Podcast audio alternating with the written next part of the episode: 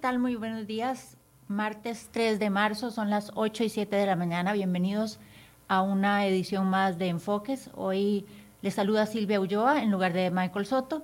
Y el tema que vamos a discutir hoy es analizar la comparecencia del ministro de la presidencia, Víctor Morales Mora, ante la Asamblea Legislativa y em, si debe o no don Víctor renunciar a la posición que ostenta en, en este momento después de la, la penosa comparecencia de ayer ante el Congreso. Para hablar sobre este tema me acompaña el diputado Pedro Muñoz y en unos minutos se unirá a nosotros el también diputado don Roberto Thompson. Don Pedro, muy buenos días. Muchas gracias por acompañarnos. Muchas gracias. Bueno, el ministro de Salud dice que ya no nos podemos saludar de, la mano. ¿Cómo se saluda ahora? Hay que ahora con el codo. pero no llego. saludo de codo para evitar, evitar contagios. Eh, que por cierto, de una vez los invito para que mañana a las 10 de la mañana nos sigan. Vamos a tener una entrevista con el ministro de Salud, Daniel Salas, para hablar sobre el tema del coronavirus. Don Pedro, ¿cómo resume usted, cómo califica la comparecencia de don Víctor Morales Mora ayer en el Congreso? A mí me gustaría contextualizar lo que está pasando en Costa Rica.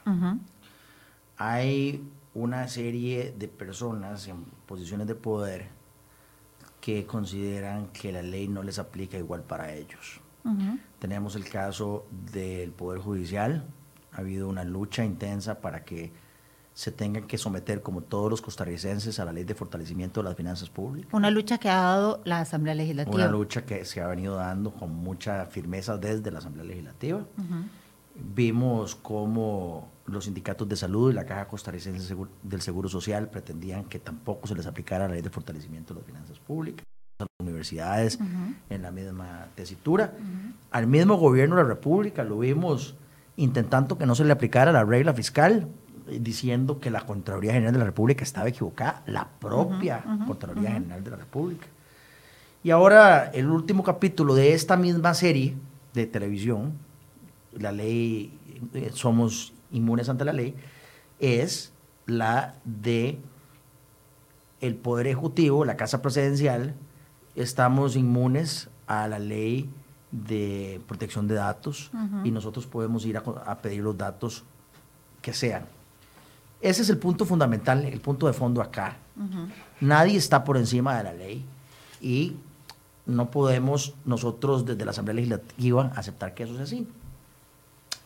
Eh, Ayer, ahora sí, para llegar a la, respuesta a su pregunta, el ministro de la Presidencia comparece ayer interpelado por los diputados, es decir, mandado a llamar. O sea, no, es una, no es una visita cortesía que nos hace el ministro de la Presidencia, sino que nosotros lo mandamos a llamar para pedirle explicaciones como funcionario público que es.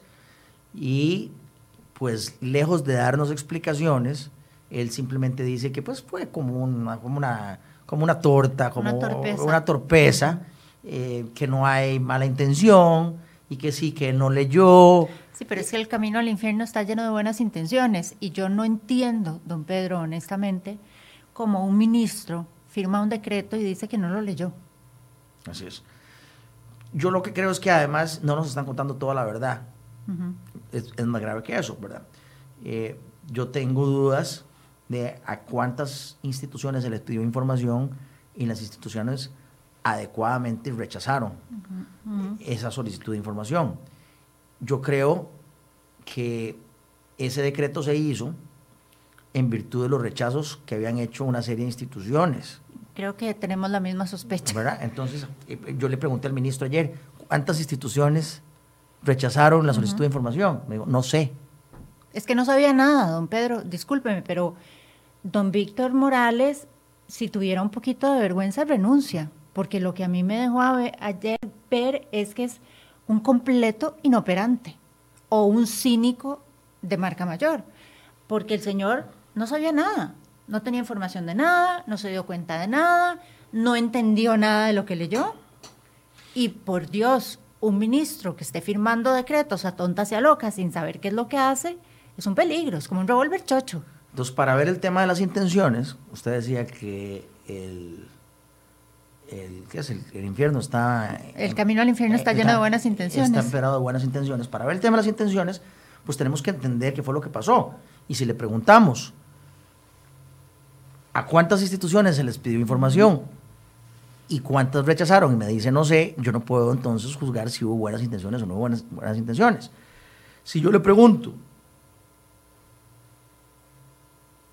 esta, esta información fue compartida con eh, instituciones del sector privado y no me da una respuesta categórica. Si yo le pregunto, el Ministerio de Seguridad le dio información a, la Casa Presidencial y me dice que él no sabe tampoco, ¿verdad? Porque mi, información que yo tengo es que el Ministerio de Seguridad sí le dio información a la Casa Presidencial y que el Ministerio de Seguridad había obtenido información del OIJ. Entonces, si queremos establecer las intenciones y, la, y para qué iban a utilizar la información, pero el ministro de la Presidencia no contesta, mi única interpretación puede ser que él pretende seguir violando la ley y que la ley no aplica igual para todos. Por eso puse el ejemplo o los ejemplos anteriores. Los costarricenses no aceptamos vivir en ese desorden, no aceptamos vivir en, un sistema injusto donde la ley aplique para unos, pero no aplique para otros. Ese es el tema de fondo. Y a los costarricenses, para que tengamos confianza, para que podamos invertir, para que podamos trabajar, para que podamos sacar el país adelante, es indispensable saber que vivimos en un sistema que es justo, en un sistema que está ordenado y donde todos estamos en la misma posición de arranque. Y no, y no lo estamos, porque si nos devolvemos al, a la negociación de la ley de fortalecimiento de las finanzas públicas, el compromiso era, bueno, está bien, vamos a pasar más impuestos, pero del lado del gobierno viene un recorte de gastos y un ordenamiento del sistema del empleo público y de, de la estructura de gastos. Y aquí no ha habido nada de Ese eso. es el punto. Ese es el punto. Y mientras los costarricenses dudemos de que estamos viviendo en un sistema que es justo y un sistema que es ordenado, entonces nos va a costar dar esa, ese, granito extra, poner ese granito extra de manera, eh, eh, pagar con satisfacción los impuestos, ¿verdad? tomar riesgos e invertir para generar empleo.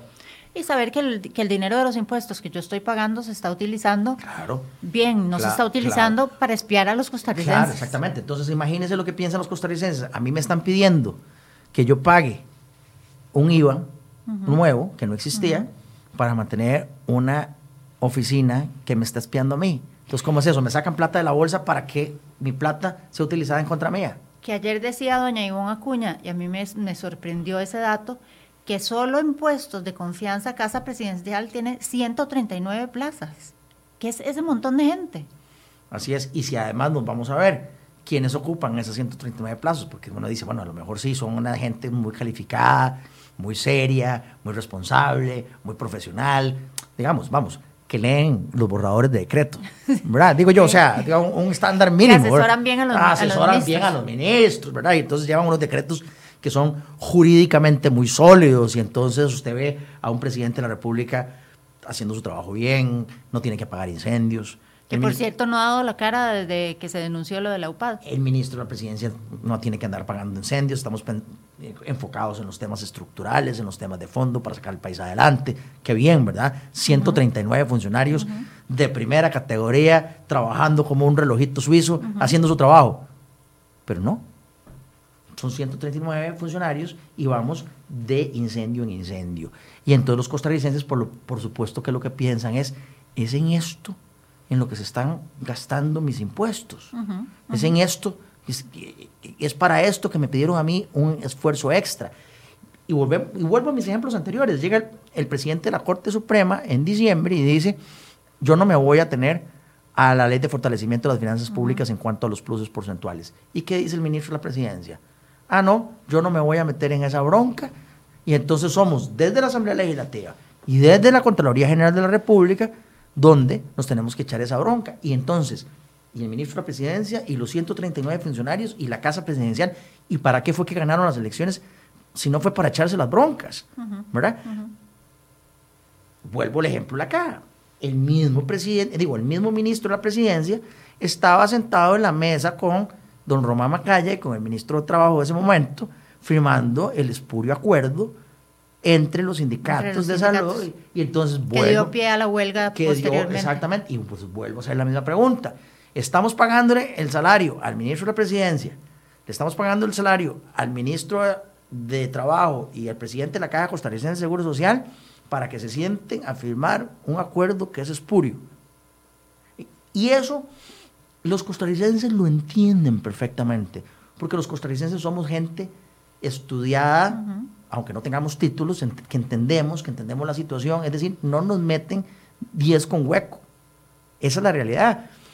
Y eh, para cambiar esto, yo quiero ser propositivo, para cambiar este ciclo vicioso en el que estamos metidos a un ciclo virtuoso, yo creo que esa es la segunda pregunta que usted planteaba, tiene que haber una reestructuración en la Casa Presidencial. ¿Habrá voluntad para eso? Tiene que haberla. Yo, yo aprovecho para mandarle un sentido mensaje al presidente de la República. Faltan más de dos años, señor presidente, para que usted termine su gobierno. Es mucho lo que podemos lograr en más de dos años. Para eso necesitamos... Es mucho lo que necesitamos lograr. Es mucho lo que necesitamos lograr y es mucho lo que podemos lograr, las dos cosas. Como digo yo, Costa Rica puede más. Nos quedan dos años y dos meses por delante. Son 50 meses por delante. 50 meses podemos hacer muchísimas cosas. Necesitamos que la Casa Presidencial se oxigine, se reestructure para poder acometer los temas que están pendientes. Otro tema que, no es de recibo. Llamamos al ministro de Hacienda a comparecer, lo interpelamos y él en esa interpelación dice que para el 27 de febrero va a estar el borrador de la, de la ley de empleo público. Hoy es que 3 de marzo, no tenemos ese borrador, se pasó la, eh, fecha límite, el término para presentar ese proyecto de ley y no puede ser. O sea, si estamos, si estamos haciendo las cosas seriamente y si hay un compromiso, ese compromiso tiene que cumplirse, tiene que cumplirse cabalidad. No es posible que llegue el ministro de Hacienda y frente a los 57 diputados, que somos los representantes del pueblo, adquiera un compromiso de presentar un proyecto de ley en una fecha y no cumpla. Pero es que además el compromiso para que nosotros votáramos la ley de fortalecimiento de las finanzas públicas es que ese proyecto de ley que ni siquiera se ha presentado en la Asamblea Legislativa iba a ser ley de la República este año. Entonces nosotros votamos la ley con base en un compromiso que había asumido el Poder Ejecutivo, que hasta la fecha no ha cumplido. Estas son las cosas que son para mí verdaderamente preocupantes. Eh, yo creo que el ministro de la presidencia es un gran político, pero creo que tiene que el Poder Ejecutivo, número uno, asumir las responsabilidades, número dos, terminar de decir la verdad. Esto hay que decirlo claramente, doña Silvia. Eh, la impresión que tenemos todos es que la verdad no se dijo a cabalidad ayer. Y número tres, va a haber una reestructuración. Y yo le, yo le añadiría ahí, don Pedro, un número cuatro, que es que tiene que sentarse responsabilidades sobre el tema de la UPAD. No podemos dejar, si bien es cierto, tenemos, sí, se dieron cuenta, se dieron cuenta, no, CERE hoy lo denunció el 21 de febrero, aquí hay un, un, decreto eh, espurio que, que, quiere espiar a los costarricenses, em, echaron marcha atrás ante la presión, pero no han sentado responsabilidades ni han terminado de decir la verdad, doña Silvia. No, por supuesto que no. No han terminado de decir la verdad. Y los costarricenses lo sabemos. Quiero, quiero leerle, don Pedro, un, un tuit que puso hace unos minutos don Roberto Thompson, a quien tenemos en la línea, por cierto, y le damos la bienvenida. Dice don Roberto, que no se confunda torpeza con ilegalidad. Se puede ser torpe actuando dentro del marco de la ley, o torpe violando la ley. Alegar torpeza no es suficiente si no se demuestra lo primero porque el solo alegarla no es motivo de exculpación. Don Roberto, buenos días. Muy buenos días, doña Silvia, a usted y a don Pedro, un gusto estar con usted. Ya, ya nos contaron que está usted eh, metido en una presa de esas que nos agobian a todos los costarricenses, pero le, agradecemos mucho que nos haya atendido por teléfono. No, no, al contrario, con mucho, con mucho gusto y más bien mis disculpas por no poder acompañarlos personalmente, pero aquí estamos a la orden. No se preocupe, don Roberto. Eh, quería, don Roberto, sus impresiones sobre la participación del el ministro Morales Mora ayer en el plenario, las respuestas que dio a la serie de cuestionamientos sobre la UPAD, su impresión sobre eso, eh, si es desconocimiento, si es cinismo, si debe o no renunciar el ministro de, de la presidencia después de la vergonzosa comparecencia que dio ayer. Sí, bueno, yo creo que es una mezcla de todo, ¿verdad? Nosotros este, nos deja una sensación, eh, digamos, eh, bastante incómoda, eh, una declaración que pudo haber sido aprovechada por el señor ministro para, para poder llegar a decir la verdad de lo que ha venido ocurriendo y que dichosamente denunció el medio que usted dirige hace ya algunas semanas y que ha sido motivo de indignación pública. Lo cierto del caso es que este, la comparecencia eh, no dijo nada, eh, eh, simplemente me parece que el ministro trató de, evitar su responsabilidad, de trasladarle la responsabilidad a otros, pero sin ser, sin ser claro. quedan muchísimas dudas. una de las dudas más importantes es cómo funciona una oficina de ese nivel que maneja esa esa, esa serie de datos tan sensibles que pide incluso eh, que se firmen convenios con otras dependencias sin que siquiera el ministro de la presidencia, que es el jerarca eh, a nivel de casa presidencial, eh, pueda admitir control sobre la operación o la forma en que se está operando esa unidad. ya don Pedro lo ha manifestado, uso de computadoras personales, falta de protocolos de control, este, convenios firmados para acceder este, a base de datos, em, reportes directamente al presidente de la República. Es decir, me parece que eh, el ministro sinceramente perdió una oportunidad de oro para eh, tratar de alguna forma de recuperar en algo, aunque fuera un poquito, la confianza que este gobierno eh, evidentemente ha perdido ante la ciudadanía y que además este, lo coloca en una situación difícil frente a la Asamblea Legislativa. Hoy empezamos eh, en el análisis, eh, valoración de eh, un voto de censura contra el viceministro de Planificación, que además firmó el decreto a sabiendas, a sabiendas que los órganos técnicos del Ministerio de Planificación estaban en contra de la constitución de la unidad, lo cual es todavía más contradictorio. Eh, pero también hay una moción de censura del ministro de la presidencia y esto lo coloca frente a la relación de la asamblea eh, con la asamblea legislativa en una situación delicada en momentos en que hay una serie de retos importantísimos país eh, que hay que este, enfrentar con liderazgo. Y bueno esa confianza sin duda afectará la relación del poder ejecutivo con el poder legislativo. Yo creo que, se perdió una oportunidad. Eh, el ministro eh, no respondió, dejó más dudas de las que antes teníamos, eh, no existe claridad en cuanto a muchos temas y bueno, dichosamente hay medios como el que usted dirige, una prensa independiente, pero también hay intervención ya de organismos judiciales en, quienes confiamos para que se determine la verdad real de este asunto. Y aquí quiero hacerle la consulta a ambos pareciera que había una estrategia, eh, una, línea de partido, digamos, que provenía incluso desde el PAC, primero de atacar a la, defensora de los habitantes, doña Catalina Crespo, quien me parece a mí que ha actuado con contundencia y de manera eh, responsable, y eh, lo otro en defender lo indefendible, ¿verdad? Vemos, por ejemplo, hoy en la mañana, el PAC califica lo que ocurrió ayer y lo que está ocurriendo en, los últimos días eh, mediante un tuit que pone y dice la verdad detrás del show político. Yo no, no, no puedo entender cómo le llaman show político a una denuncia de algo tan delicado como un decreto donde se decía claramente que querían obligar a las instituciones a darles información confidencial de los costarricenses. Aseguran en este, en este tuit que la privacidad de las personas no fue violentada si no fue violentada, esa era toda la intención. Y dice que la información que se utilizó es de acceso público o irrestricto, cosa que es falsa.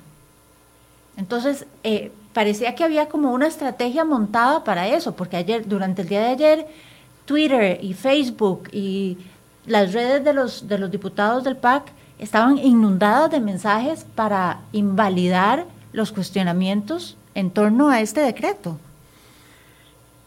Sí, eh, indudablemente, porque eh, todo esto pareciera que responde a una estrategia eh, de que se han apuntado muchos, ¿verdad? de minimizar, de tratar de desviar la atención, de cuestionar a los que denuncian. y esto es muy grave. esto es una estrategia que el Partido Acción Ciudadana ha venido utilizando desde hace muchísimo tiempo y eso lo hemos visto también en la comisión que ha estado investigando eh, la forma en que se, se financió eh, o se financiaron las campañas. Eh, la última comparecencia de don Otón Solís lo puso en evidencia y las contradicciones internas también.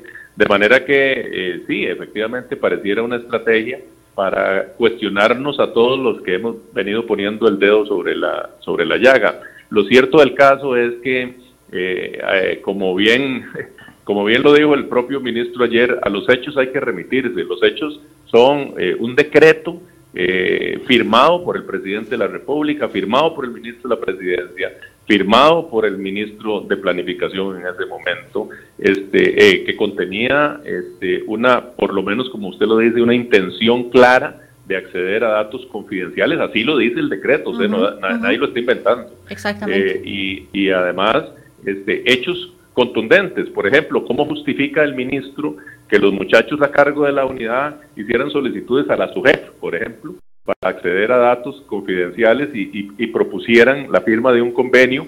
Y nos dice ayer que él ni siquiera estaba al tanto de eso ni lo autorizó. Es, decir, que parece que no está al tanto de nada. Parece que no, que no, que no se da cuenta ni, ni en qué mundo vive. Yo no sé si ese señor está en Narnia o, o dónde está, pero definitivamente no está de cuerpo presente en, las, en la casa presidencial porque no sabe qué es lo que le pasa a la par.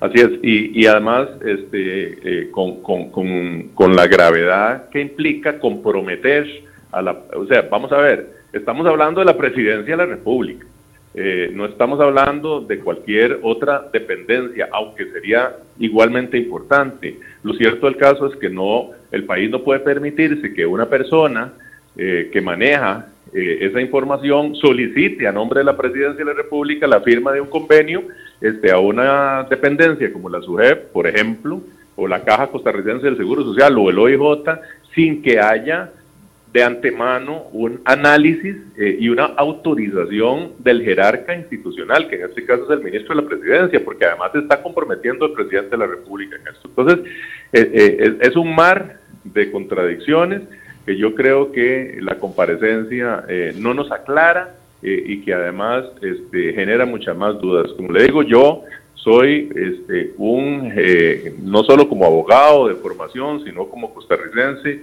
tengo plena confianza en la institucionalidad judicial de este país. yo espero realmente que esto, esta investigación se lleve hasta sus últimas consecuencias y se, se determine la verdad, porque como lo dije en el tweet que usted leyó, no basta con eh, alegar torpeza política en el manejo. Hay de fondo eh, consideraciones que incluso podrían comprometer este, eh, judicialmente a, muchos de los involucrados. Le agradecemos mucho, don Roberto. Muchísimas Con gracias. Mucho gusto, a la orden. Muy buen día. Saludos a don Pedro. Saludos.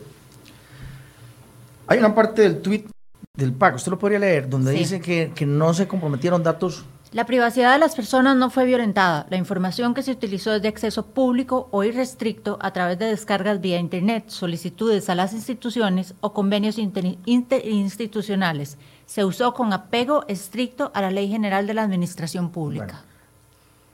como en este medio son tan acuciosos, yo le, quiero decir, doña Silvia, que ellos están cambiando discurso ya.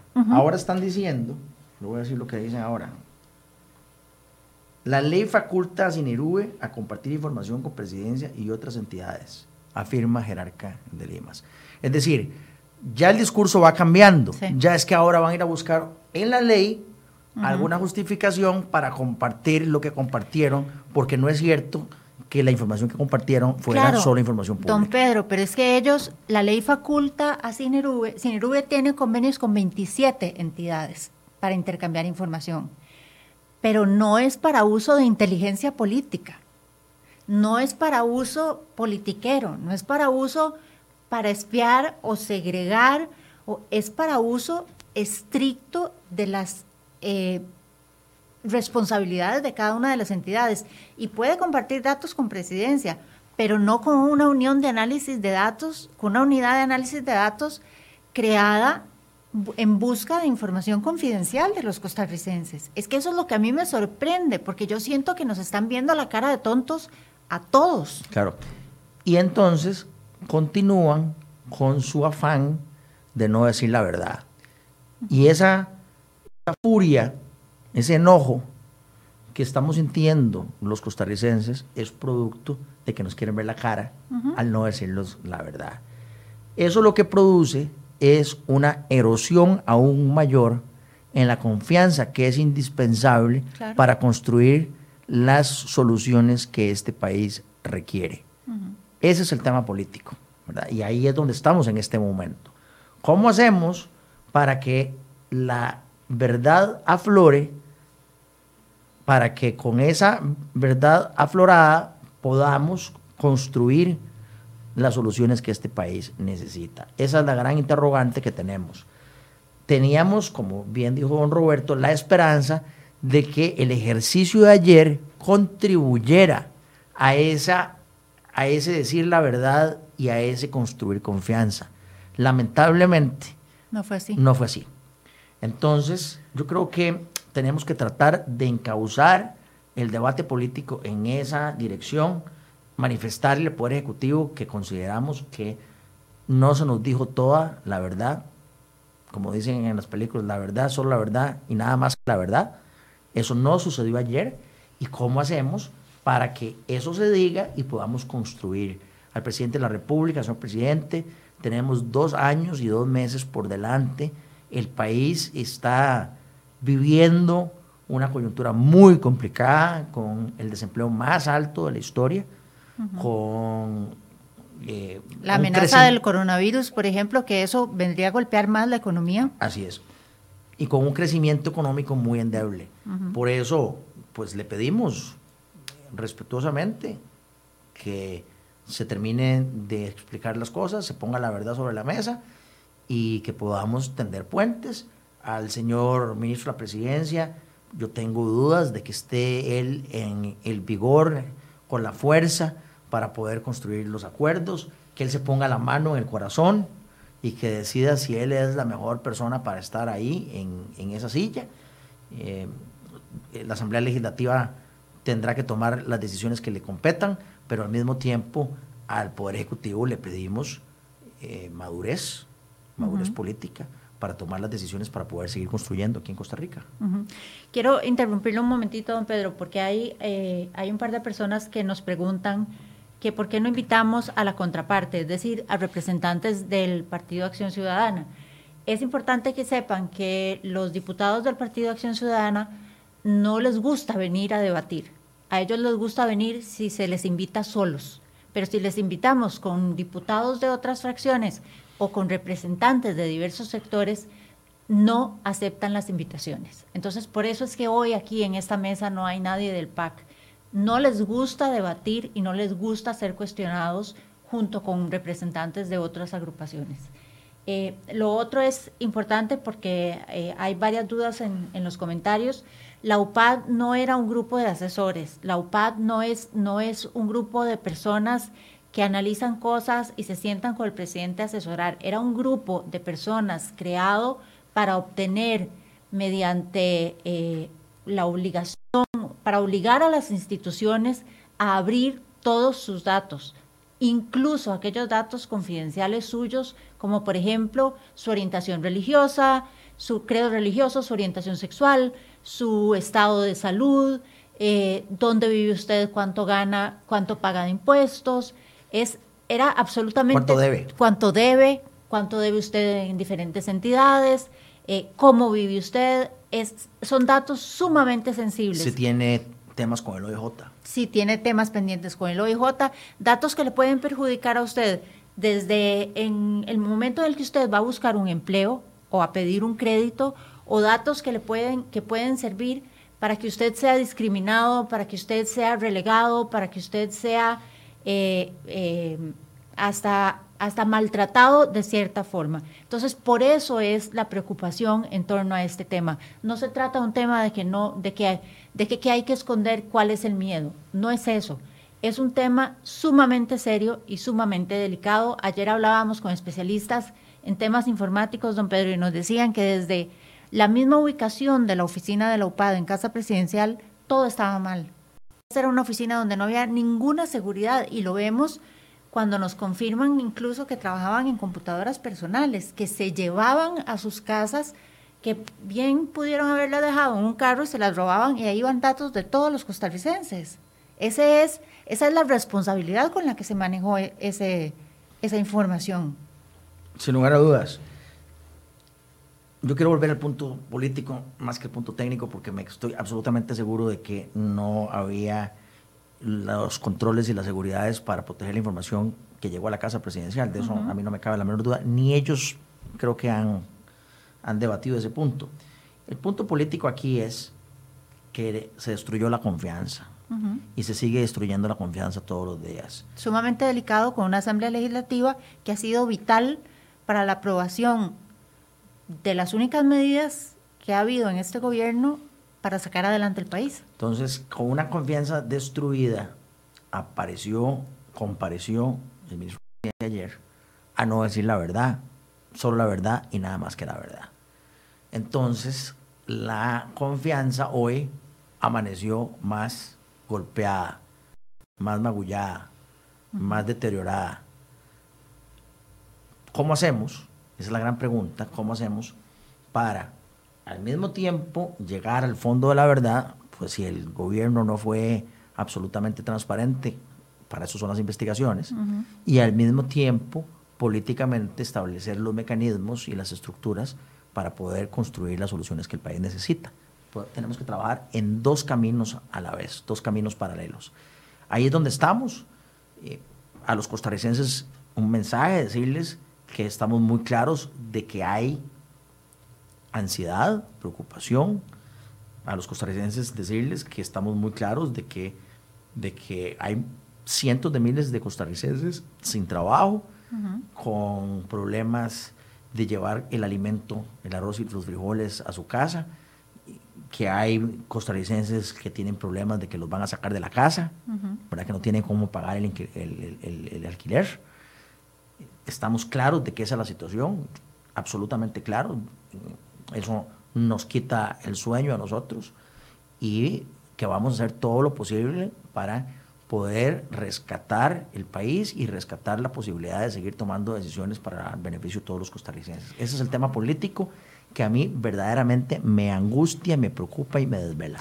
¿Qué sigue ahora, don Pedro? Porque está pendiente la discusión de una moción de censura para el viceministro de, de Planificación y para el ministro de la Presidencia y está también eh, la, comisión investigadora de la UPAD, que ahí me surgen a mí un montón de, figuras que yo creo que deberían ser cuestionadas, empezando por don Rodolfo Pisa, quien firmó desde junio de 2018 solicitudes de documentación y de información sensible y además firmó y envió varios correos solicitando la creación de la UPAD, eh, aunque él después lo ha negado. Nosotros tenemos copia de esos correos también la duda de por qué el presidente ejecutivo de Limas tiene tanta información de lo que se hacía en UPAD o no, y por qué el ministro de Ciencia y Tecnología, quien aparecía en los primeros borradores del decreto, no aparece después firmándolo. Cuando la UPAD maneja datos tecnológicos sensibles que debieron de haber pasado por, por, el MISIT, por la lupa del MISIT. Claro, tal vez la pregunta que usted está haciendo ahí es, quiénes se opusieron al proceso, cuáles fueron los obstáculos y cómo se brincaron esos obstáculos para a toda costa llegar a, ese, ese, decreto. Lo que estamos diciendo es que el problema en la redacción del decreto no es producto de una mala asesoría legal de un o, o, de un dedazo, de una mala redacción, porque este fue un decreto que se fue construyendo a través de muchos meses. Al contrario, que la redacción del decreto obedece a las objeciones que personas serias, responsables y profesionales fueron poniendo durante el camino para evitar que datos sensibles llegaran al lugar equivocado. Pareciera que eso es lo lógico entender, ¿verdad? Que algunas personas levantaron banderas rojas y dijeron, no, suave, no haga esto, tenga cuidado con esto, ¿verdad? Como la Caja de Seguro Social, la SUEF, el Banco Central. Y que aún así, un grupo cercano al presidente de la República y al Ministerio de la Presidencia no cejaron en su empeño y continuaron más bien tercamente, esa es la palabra que tal vez estaba buscando, continuaron con terquedad en busca de esos datos. Y así es como se termina de construir ese decreto. Y sale a la luz pública para forzar a ciertas instituciones para que entregaran la información que no habían entregado anteriormente. Esa es una parte. La otra parte, doña Silvia, es la información que sí se entregó. Tenemos que determinar cuál es, por ejemplo, la información del Ministerio de Seguridad, es una duda que yo tengo. La información que sí se entregó, a dónde se guardó, cómo se protegió y si esa información fue compartida con terceras partes de derecho privado. Yo tengo la sospecha y el temor de que esa información no solamente no estaba bien resguardada ahí en la casa presidencial, de eso, de eso, eso ya tenemos bastante claridad de que no estaba bien resguardada en la casa presidencial, sino que a su vez fue compartida con personas de derecho privado, lo cual sería ilegal y una barbaridad. ¿Con qué objeto? Eh, si se comprueba, entonces tenemos que ver con qué objeto. Puede haber objetos legítimos y objetos ilegítimos. Sea, aún los objetos sean legítimos, eso no debió haber sucedido. Esa, esa información nunca debió haber salido de la Casa Presidencial. Yo tengo la sospecha. Creo además... Nunca debió haber salido de las instituciones. No, no, claro, no debió haber salido de las instituciones. Habiendo llegado a la Casa Presidencial, no debió haber salido de la Casa Presidencial. Me temo que salió de la Casa Presidencial. Por ejemplo, cuando se utiliza el software de los gráficos, se sube información a Internet. Y es una plataforma pública. Es una plataforma pública, pero todos los datos suben. Lo que, se, lo que vemos los mortales es el gráfico, pero ese gráfico fue alimentado por información que ya salió de la Casa Presidencial. ¿Verdad? Entonces tenemos que ver si esa información salió de la Casa Presidencial y a dónde salió esa información. Este, hay otro tema que es, que es preocupante. El decreto, el artículo 10 del decreto dice que se puede recibir fondos privados. Entonces aquí vienen las Eso dos es sumamente delicado. Claro, pero tienen, las dos cosas tienen relación, doña Silvia.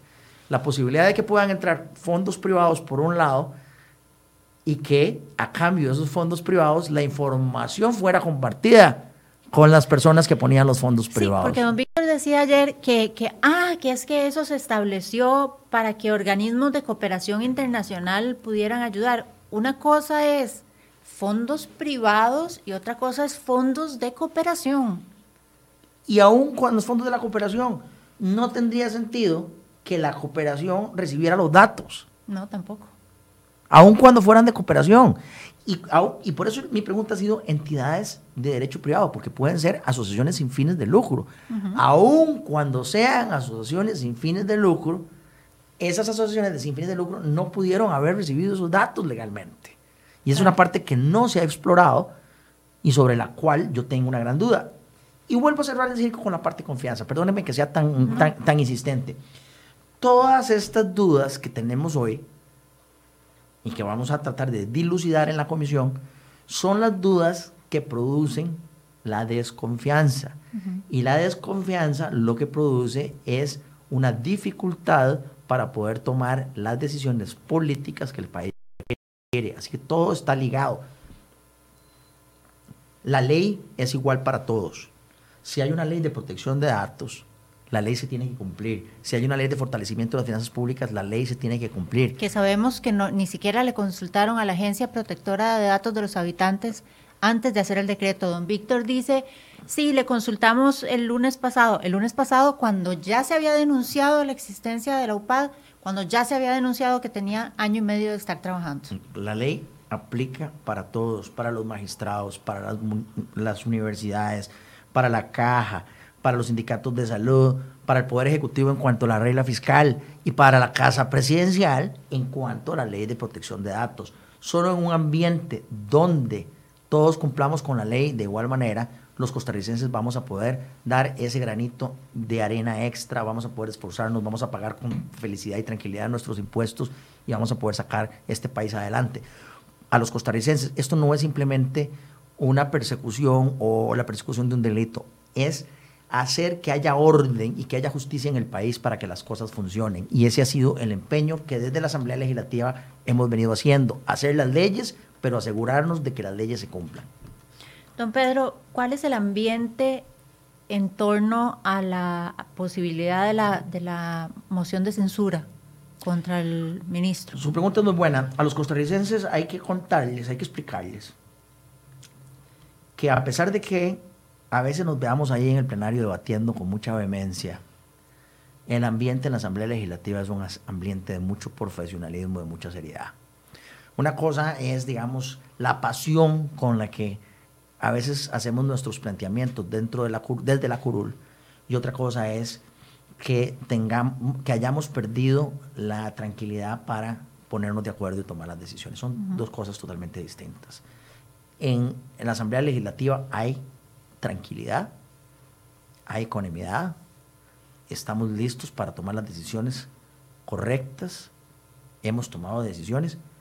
Ya no vemos en esta Asamblea Legislativa, doña Silvia, por ejemplo, aquellos carretillos llenos de emociones para torpedear y boicotear, ya eso es del pasado. No hay ningún diputado, afortunadamente. afortunadamente, no hay ningún diputado, ninguna diputada que estén en la tesitura de bloquear, de paralizar. Las decisiones las vamos a seguir tomando, los votos se dan en democracia, hay mayorías calificadas, hay mayorías simples, se vota, se gana, se pierde y se continúa. Eh, a los costarricenses tenemos que decirle eso, que el ambiente en la Asamblea Legislativa, en las comisiones, en las conversaciones entre diputados, en el plenario, son conversaciones maduras, son conversaciones profesionales, son eh, conversaciones respetuosas, son conversaciones responsables y que nosotros desde la Asamblea Legislativa no vamos a dejar de tomar las decisiones que el país necesita. tengo absoluta convicción de que eso es así y para eso es que estamos poniendo estos temas sobre la mesa para hablarlos, porque vamos a ver, la alternativa sería andar muy molesto, no discutir los temas y más bien eh, utilizar el sistema de la sacada de clavo. Entonces ellos hicieron esto, entonces yo estoy bravo, y entonces no voto esto, entonces boicoteo. No podemos caer en esa dinámica. La dinámica tiene que ser de debate, de control político, pero al mismo tiempo un control político que permita la toma de decisiones importantes que el país requiere. Y ahí vamos a seguir nosotros trabajando, trabajando, trabajando para sacar el país adelante. Eh, en cuanto a mi condición de diputado, ese es mi compromiso con el pueblo de Costa Rica, estar ahí trabajando todos los días, absolutamente todos los días, para que las cosas eh, funcionen. Yo le confieso, doña Silvia, que yo estoy muy feliz haciendo este trabajo, me siento muy realizado. Eh, no he faltado a una sola sesión de plenario, casualmente porque sé que estamos viviendo en Costa Rica un momento que es trascendental y tenemos que aprovechar cada segundo para sacar a los costarricenses del desempleo y para sacar este país adelante. ¿Qué nos espera en la comisión investigadora? Hoy tenemos reunión, ya que de hecho me voy para allá, a las nueve y media sesionamos. Esa es otra cosa. Viera cómo se trabaja en la Asamblea Legislativa. sale uno de una comisión y pasa a otra comisión y luego el plenario. Entonces tenemos comisión ahora a las nueve y media de la mañana ya tenemos consensuadas unas mociones, eh, hay una lista de personas que serán llamadas, ya eh, esa lista está consensuada, así que creo que tendrá el voto, eh, si no de la mayoría, unánime. Y ya a partir de mañana comenzaremos a trabajar con base en las reglas de trabajo que aprobaremos hoy en la sesión de hoy de las nueve y media de la mañana. Vamos a sesionar dos veces a la semana, los martes a las nueve y media de la mañana y los miércoles después del plenario Así que vamos a estar muy intensamente trabajando dos veces a la semana y ya digamos que la, ruta hacia adelante está trazada y la vamos a aprobar ahora en la comisión de las 9 y media de la mañana. Don Pedro, eh, una, una conclusión sobre la participación de don Víctor ayer, sobre la actitud que mostró el ministro. Creo que más allá de que admitió responsabilidades, ya sea es decir, a la hora de vigilar, o ah, eligiendo, es decir, a la hora de escoger a las personas que, que trabajaron, más allá de la negligencia que pudo haber confesado en algunos casos, a mí me preocupa que no sirvió para mejorar la relación entre el Poder Ejecutivo y el Poder Legislativo. Ese es el punto más importante.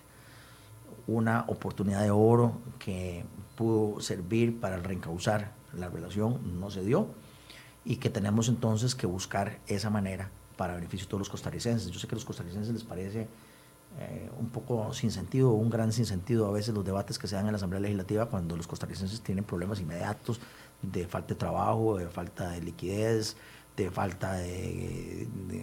falta de seguro por la informalidad. exactamente. Entonces, eh, yo ese es el mensaje que le quiero decir a los costarricenses, que lo de ayer no sirvió para avanzar en el camino que ellos necesitan, pero que nosotros estamos absolutamente claros de cuál es la ruta que se requiere para sacar el país adelante que vamos a llegar a la verdad, pero al mismo tiempo vamos a seguir trabajando con mucha seriedad para beneficio de todos los costarricenses, de darles ese mensaje de esperanza a los costarricenses. Muchas gracias, don Pedro. Nosotros hemos eh, invitado en múltiples ocasiones a don Víctor Morales Mora, ministro de la Presidencia, a que venga a hacer hoy a conversar con nosotros sobre diferentes temas. Eh, le reitero por esta vía públicamente a don Víctor que el espacio está aquí esperándolo para que venga a hablar me encantaría que viniera a debatir con nosotros sobre el tema de la UPAD. Tengo muchísimas preguntas en el tintero que estoy segura que también los costarricenses tienen. Y le reitero, don Víctor, la invitación está abierta. Usted ha recibido de parte nuestra múltiples invitaciones y todas las cancela, algunas de ellas a última hora. Lo otro es, eh, seguimos preocupados por el tema de la UPAD. Mucha gente dice que cuál es el miedo que tenemos de que se conozcan los datos nuestros, que, que si las redes sociales los tienen. Las redes sociales tienen los datos que usted accede a dar. Yo no quiero ser espiada. Estoy segura que ninguno de ustedes quiere tampoco eso mismo. Y eso era, de una u otra forma, lo que pretendía hacer la unidad presidencial de análisis de datos. Estamos conscientes que el uso de datos públicos es importante para la generación de política pública. El uso de datos confidenciales de los costarricenses es indebido y está penado por ley. Tenga presente eso, por favor. Esperamos que la comisión arroje más luz de la que arrojó ayer la comparecencia, la triste comparecencia de don Víctor Morales eh, Mora en la Asamblea Legislativa. Les invitamos a que mañana nos acompañen en Enfoques a las 8 de la mañana. A las 10 de la mañana tendremos una edición especial con el ministro de Salud para hablar sobre el tema del coronavirus y les recuerdo que este programa de hoy usted lo puede revisar en nuestra página web, queda grabado bajo una pestañita que está en el menú que dice enfoques, o puede revisarlo también en la sección de videos de nuestro Facebook o bien escucharlo vía Spotify. Le agradecemos mucho su compañía, muchas gracias a don Pedro, gracias a don Roberto que nos acompañó vía telefónica, que tengan muy buen día.